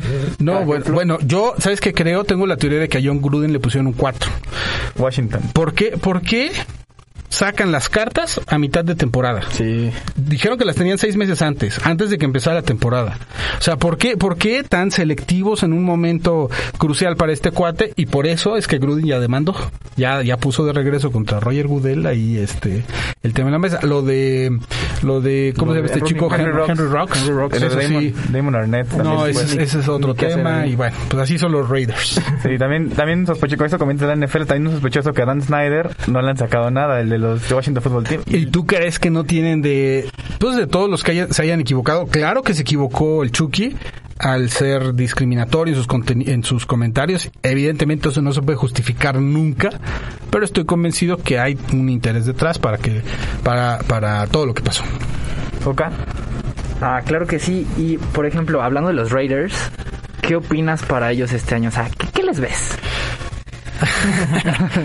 Yo creo que Kansas, eh, pensé que se iba a caer Kansas y que podíamos ahí luchar, pero no, Kansas va a terminar. Revivieron. Sí, sí, sí, sí, van a regresar al Super Bowl. No veo en la americana, a pesar de que está Titanes, está Bills. Steelers, están los Bills que también ahí van más o menos. Yo creo que va a ser Kansas otra vez con, con, pues con, con Patrick Mahomes que, que después de dar tumbos al inicio de temporada ya está fino. Eh, nos van a quitar la división. Yo creo que eh, la, la pelea va a estar ahí con Chargers, ¿no? Este que también es otro equipo gitanón, que en realidad esta temporada ha estado muy extraña. Sí, o sea, no hay, no hay eh, Arizona, que nadie daba un centavo por Arizona, termina haciendo esta marca invicta y se vuelve protagonista de la noche a la mañana. Ya está Green Bay, que tenía tantos problemas con, con Aaron Rodgers al inicio. No mencionemos eso, por ¿no? favor. Este, entonces yo creo que sí va a calificar Raiders, pero de nuevo a las primeras de cambio va a salir este en playoffs. También, la, justamente esa división al principio con los Broncos también que venían para arriba. 3-0. Bueno, los Broncos, o sea, ¿quién? Lo- Los troncos de Denver, ¿no? Es este, yo odio, así como tengo afición por varios equipos, odio varios equipos. El primero es el Real Madrid, no lo Ah, soporto. Y el segundo lugar son los troncos de Denver. El de Denver. De verdad, fue una mentira al principio de temporada 3-0. Un espejismo fue. Totalmente. Y bueno, cambiando otra vez el tercio a Fórmula 1, porque vi- hemos visto que también te gusta. ¿Quién es tu favorito para este año? Eh, me encantaría, me encantaría que fuera Max Verstappen el, el campeón. Eh, creo que creo que en general la afición mexicana ha conectado muy bien con esta escudería y con, con este con este piloto que además ya ha ganado en, en México el Gran Premio de México. Pero después de ver la exhibición de Lewis Hamilton, del auto que trae, está está subido en un avión y yo creo que le va a sacar, le va a dar la vuelta y que va a terminar siendo campeón. Y lo mismo va a pasar abajo con, con Botas y con Checo que ese 3 y 4 pues yo está más que definido y que la escudería eh, eh, Mercedes va, a ser- va a ser eh, la campeona de, sí, de, de por equipos. Y al final de cuentas lo, lo, lo interesante aquí es que Checo Pérez tuvo una temporada fabulosa, la mejor de la historia, la que lo coloca como el mejor piloto mexicano de toda la historia.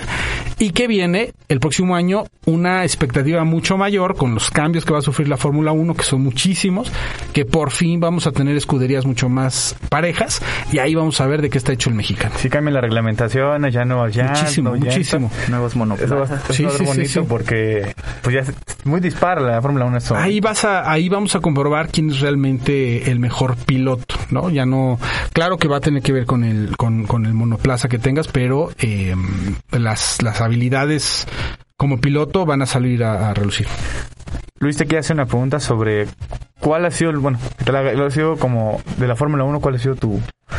¿Cuál ha sido tu punto de vista sobre Sergio Pérez? ¿Crees que sí les ha cumplido o que se ha quedado un poco en el camino? Cumplido a Red Bull, Ah, sí, no, por supuesto. ¿Cuál es el objetivo de Red Bull? ser el campeón de conductores. Y ahí está, ¿no? O sea, al final de cuentas, lo que ha hecho Checo en Red Bull nunca va a ser el número uno, nunca. No. O sea, Checo va, va, toda la estrategia es para tratar que, eh, que Max termine como, como el campeón por al- arriba de Hamilton. Eh, y además les está ayudando a competir para, para, para el campeonato de escuderías. O sea, al final de cuentas es, es eh, yo creo que está cumpliendo. Eh, va a tener otro año en Red Bull. Hay que ver lo que va a suceder a futuro. Creo que esa tendría que ser la, la pregunta. Si Checo quiere seguir siendo el segundo de la escudería, porque Max es el consentido y no se va a ir, o quiere buscar su propia historia en un campeonato, insisto, que va a estar mucho más parejo. ¿No? Sí, claro. Eh, bueno, vamos O sea, sí cumplió, pues. Al final sí, cumplió. Claro. una pasando al Atlante, porque luego tenemos última sección para terminar. Ves a Atlante ganando el título este año de la expansión. El- este, este fin de semana enfrentan al Dorados. Sí, eh, sí, sí, sí, los, los, los líderes. Acá el problema es este que la expansión, ya lo dijo Solari de la Liga MX, la expansión MX todavía es más azarosa, es más com- complicado poder determinar al campeón, porque además la liguilla es también difícil, colocan al líder en una, en una posición ya avanzada, mientras los otros se eliminan, etcétera. Yo creo que sí, Atlante llegó a la primera final contra Tampico Madero que terminan ganando la Jaiba. Este pero están haciendo una muy buena muy buena muy, muy buena administración. Atlante es el equipo el único equipo de la liga de expansión que no tiene apoyo de gobierno. Cero. No hay nada de gobierno que le ayude al Atlante. Todo, todo es financiado por eh, Emilio Escalante, que es el dueño del, del equipo, un atlantista de cepa, y que además, y a lo mejor ya estoy quemando la, la noticia, pero están construyendo ya sus instalaciones por el Ajusco. Es decir, ya están haciendo instalaciones para el Potro, para poder hacer desarrollo de jugadores, etcétera. Eh, hoy están todavía en el SECAP, estas son, esto que está enfrente de la Azteca, que le pertenece a, a Televisa, pero ya están, ya están en este proyecto, ya de hecho me parece que ya se incluso pusieron la primera piedra, etcétera, para que, para que sea uno de los primeros candidatos naturales a poder ascender en cuanto se vuelva a abrir esta posibilidad. Es una tendencia muy grande en la, en la gente, digamos, bueno, en los adultos. Entonces, como que el Atlante sea muy, muy querido. Por ejemplo, Toño de Valdés, Esteban Arce, todos. es porque el horario, ¿por qué tengo que que tanta gente le vaya al Atlante? Dicen, dicen que de lo bueno poco. Por eso somos muy pocos atlantistas, ¿no? En, en este país. Sí es un equipo viejo, por supuesto. Es un equipo que no, no supo mm, evolucionar como sí lo hizo el América, como sí lo hizo Cru- increíble Cruz Azul, a pesar de su larga sequía sin aficionados, sigue siendo la tercera fuerza en aficionados en este país. Evidentemente Chivas, Pumas, por ejemplo, me parece que está cayendo un poco en eso. Pumas, eh, a pesar de que siguen siendo la cuarta fuerza, Pumas no está haciendo lo necesario como para afianzarse en ese lugar, ¿no? Ahí está Tigres y está Rayados pisándole los talones. Y el Atlante, eh, el Atlante tuvo un gran problema. Los dueños pasados, la mayoría lo veían como un accesorio de sus negocios. No, no había realmente el corazón puesto para que, para que fuera un equipo protagonista. Lo mudan a Cancún y casualmente, porque realmente fue una casualidad ese título, termina como campeón en el 97, ¿no? Este, eliminando a Chivas, eliminando a Cruz Azul y, en- y a Pumas en la gran final, que además la recibió en casa con un gol de Clemente Ovalle, que Clemente Ovalle se perdió en el universo. Lo único que hizo fue anotarle ese gol a Pumas.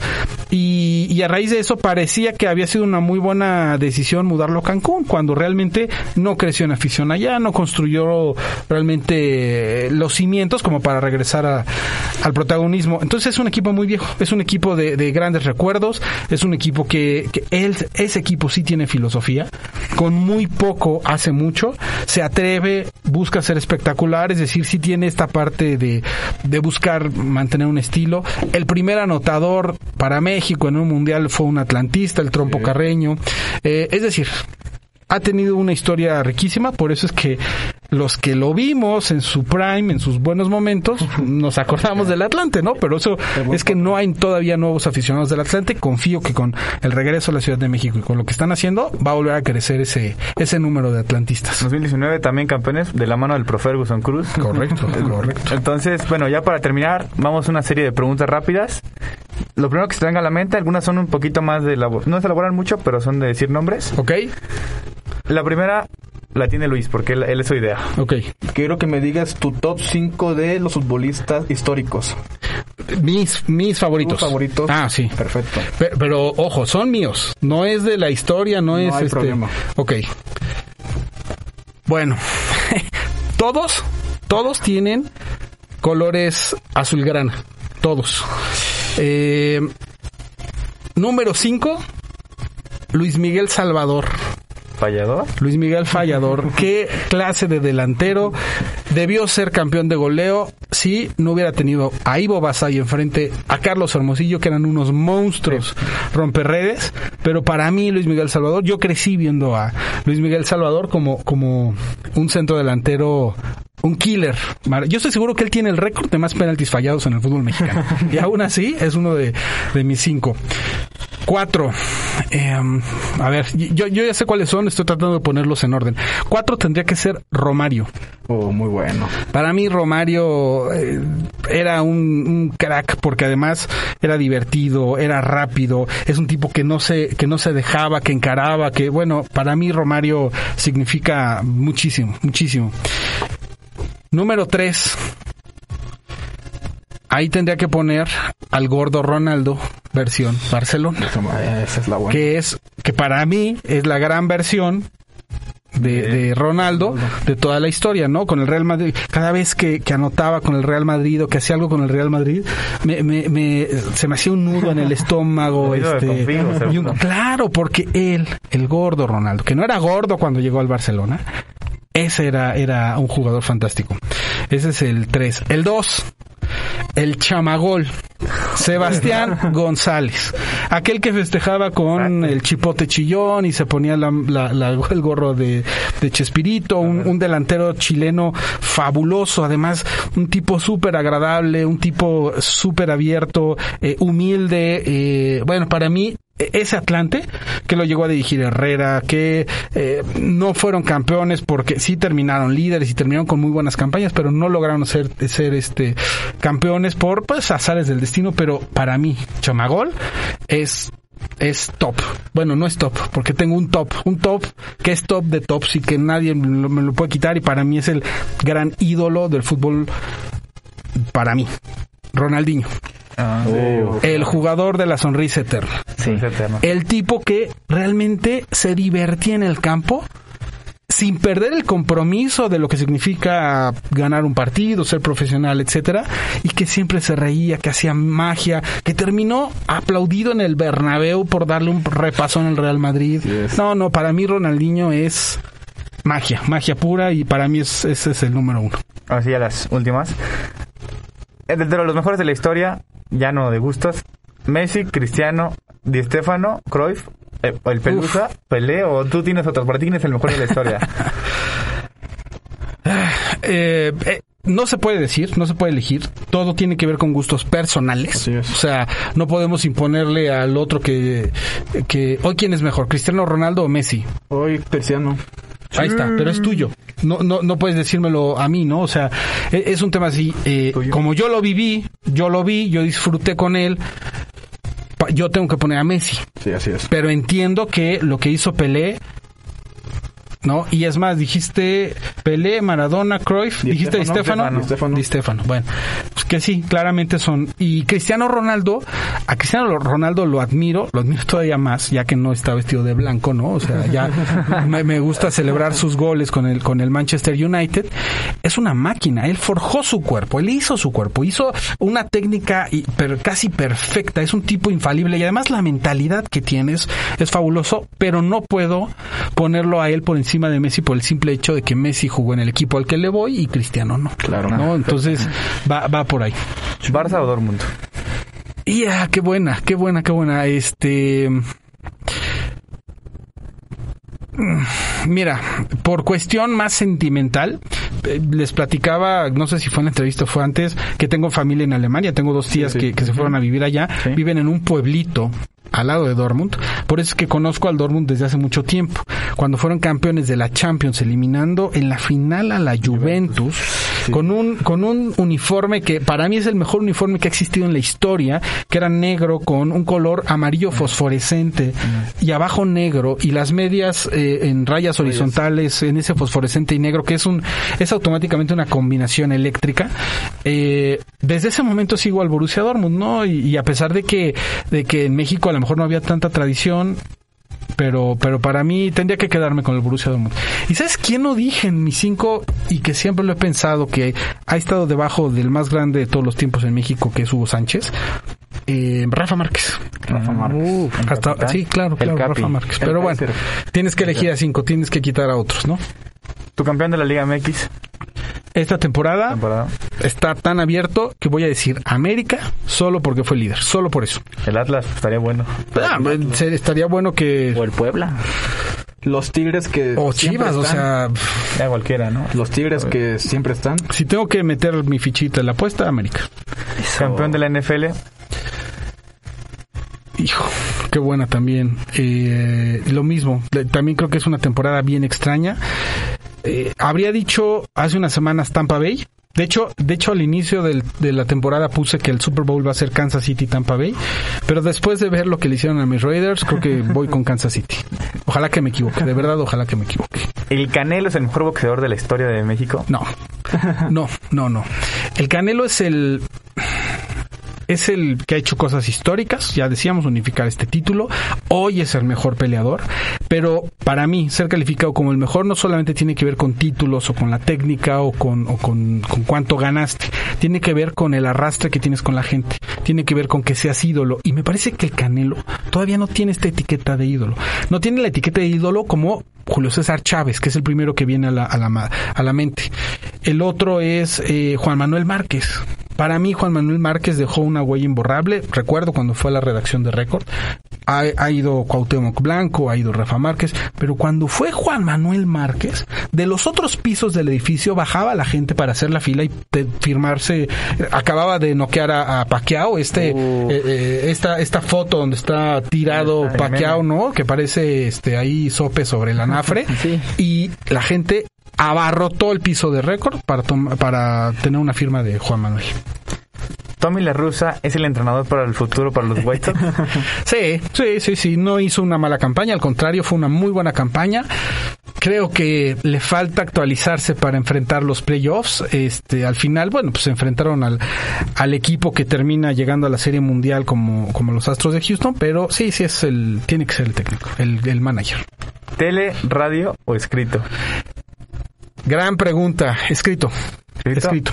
Y para concluir esta en, en grandiosa entrevista, tu once histórico del Atlante. Hijo.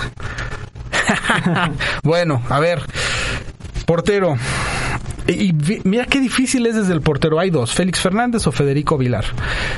Pongo a Félix Fernández porque me tocó más, más eh, aquel título de, de la 92-93. Eh, mm, a ver, centrales. Lateral dejo al Piojo Herrera, sin lugar a dudas. Eh, es que casi te voy a decir entonces el equipo de aquella, de aquella, de aquella época, pero Wilson Graniolati, que era, que era un, tipo impasable, y además estaba el profe Cruz al lado. Eh, voy a dejar a estos, que es, normalmente es lo más difícil, lo de los defensas. Ah, y ¿sabes quién había otro?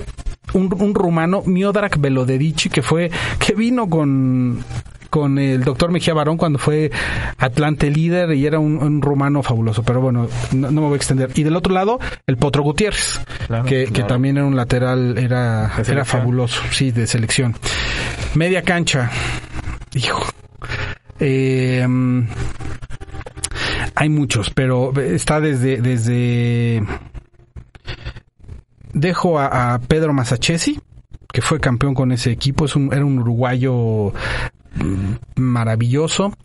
Tengo que dejar entonces al Hobbit Bermúdez, o sea, porque final de cuentas también de extracción atlantista, que está de hecho de regreso este con el Atlante esta temporada, sí, lo tengo que poner ahí a fuerza. Luego, como, como extremos, eh, arriba, Caviño, Chamagol, Luis Miguel Salvador, o sea, los tres tendrían que estar ahí. Qué delantera. eh. ¿no? Y ya, ya me los acabe porque nada más me queda un, un mediocampista que tendría que poner a... mm, hijo. Qué complicado. Pues está Roberto Andrade, está Memo Cantú, está René Isidoro García. bueno, y está, están aparte los viejos, ya decía el, trampo- el Trompo Carreño, está el Gonini Vázquez Ayala. eh, bueno, me, me quedo con una formación superofensiva y pongo al Trompo Carreño para dejar a un histórico. ¿Y técnico, el profe Cruz? No, no, el mejor técnico en la historia del Atlante, eh, La Volpe. Ricardo Antonio La Volpe. Sí, Es el único título que se lo achacan, pero... pero ahí está, aquí hizo campeón. Pero bueno, ha llegado el momento de terminar. Nos extendimos un rato. No, bastante, bastante. Pero la plática dio, entonces valió la pena. Vale toda la pena. Este, muchísimas gracias por, por estar aquí con nosotros. Esperemos que esta relación continúe y que ven- venga, vengas más seguido a la Universidad Panamericana. Ojalá que sí, ojalá que sí. Gracias por la invitación. Eh, está las instalaciones, insisto, me sorprendieron. Lo que está haciendo Media Lab eh, me gusta. Eh, el programa, ojalá que que pues a- ayude a que se mantenga y que crezca todavía minuto a minuto y por supuesto si la invitación está abierta ojalá que nos sigamos viendo aquí en la Universidad Panamericana Muchísimas gracias, Carlos. Y pues, de todo corazón, muchísimas gracias a todos. La familia Minuto a Minuto, familia Media Lab, de Bernardo, de Moy, de Torquísimo Moy, que está aplaudiendo en este momento. Y pues a los que nos están viendo en Media Lab, muchísimas gracias por ver esta temporada. Vamos a regresar, esperamos regresar. Y el miércoles pasado se me fue. Como decía Gustavo Cerati, gracias totales. Gracias totales. gracias totales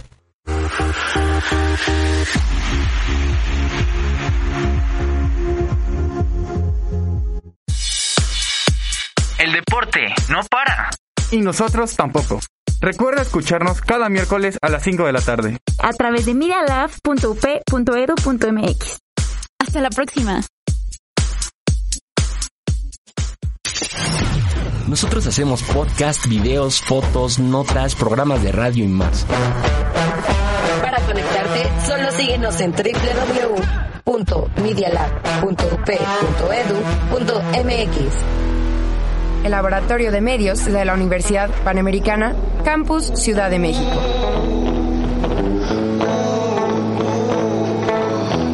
Media Lab.